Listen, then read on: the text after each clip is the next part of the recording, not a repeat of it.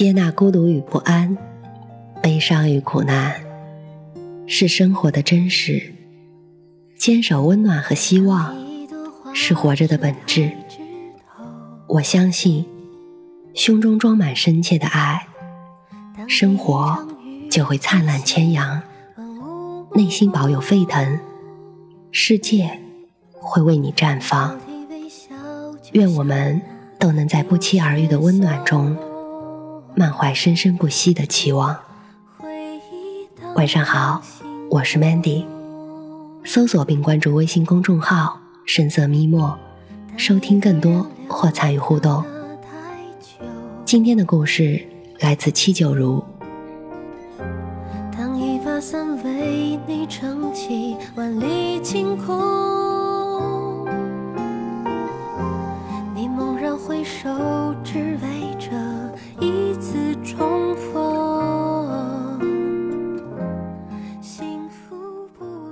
的旅行、暗恋、K 歌、追星、吃喝玩乐，都只是人生的点缀。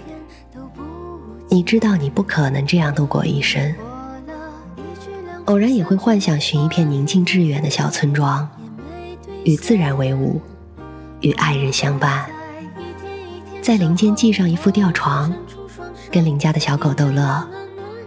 而山间资源丰富，茉莉酱、桂花酒、老月饼、重阳糕、炸荷花、芋头饭，这些美食都可用古法的工序、古朴的炊具一一制成。闲情逸致时，还可以用天然的花瓣做出胭脂糕、梅带粉。亦或是在小院里，用废旧的木材搭建一座凉亭，沙漫徐徐，想来也是十分惬意。这是奢望，亦是想象。而在四川绵阳，有这样的他，在悠然的小村庄里，将岁月成诗。他的生活是一幅恬淡水墨画，而画中的他。是十里桃花中浓墨重彩的一笔。李家有女，人称子期，这是他对自己的介绍。而我们作为旁观者的注释却是古风美食第一人。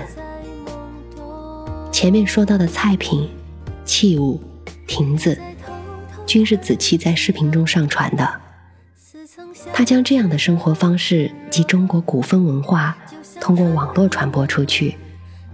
古韵十足的美食视频，有趣生动的传统工艺制作拍摄，让李子柒成为堪比 Papi 酱后的又一批网播视频黑马。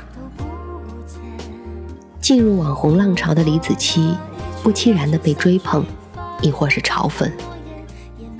喜欢他在农家小院里充满古意、用心呈现的生活，同时也质疑他视频的造作，抹黑他的经历。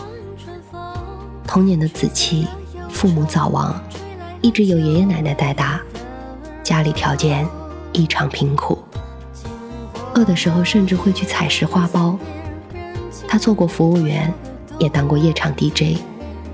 在他的微博上，只留下了一句：“发生了很多不好的事情”，便未加以叙述。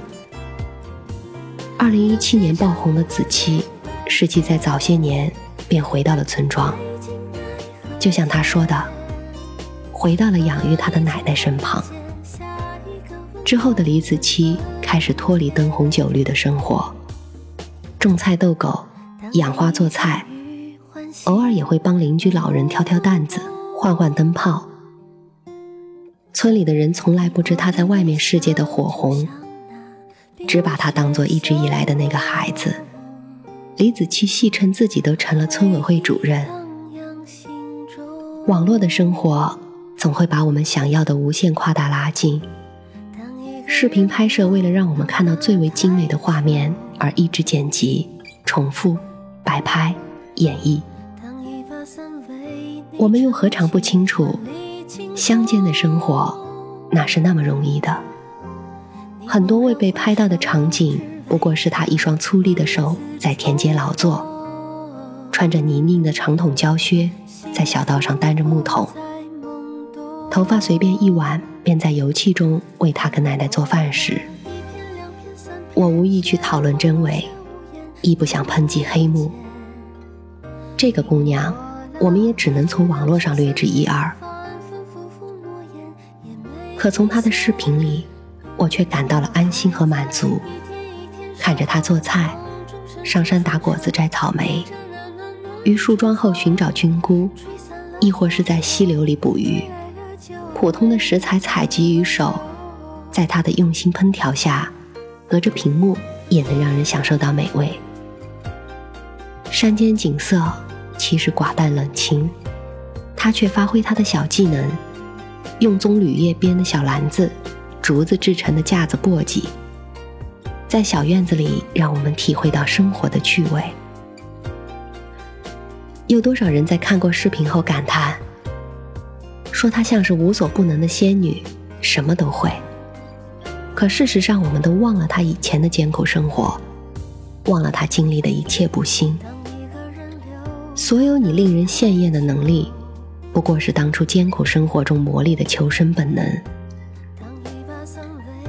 一蔬一饭，一朝一暮，以烟火气息晕染的生机，这就是我们追求的简单的生活。虽然我们大多数人终究没办法像子期一样隐于山林，可在城市中奔波的我们，也能以简单的吃食。慰劳自己及家人，用精心挑选制作的小物点缀我们的家，不苟且，不放弃。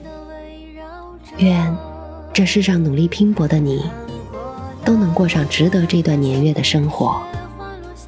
愿有人与你立黄昏，有人问你粥可温。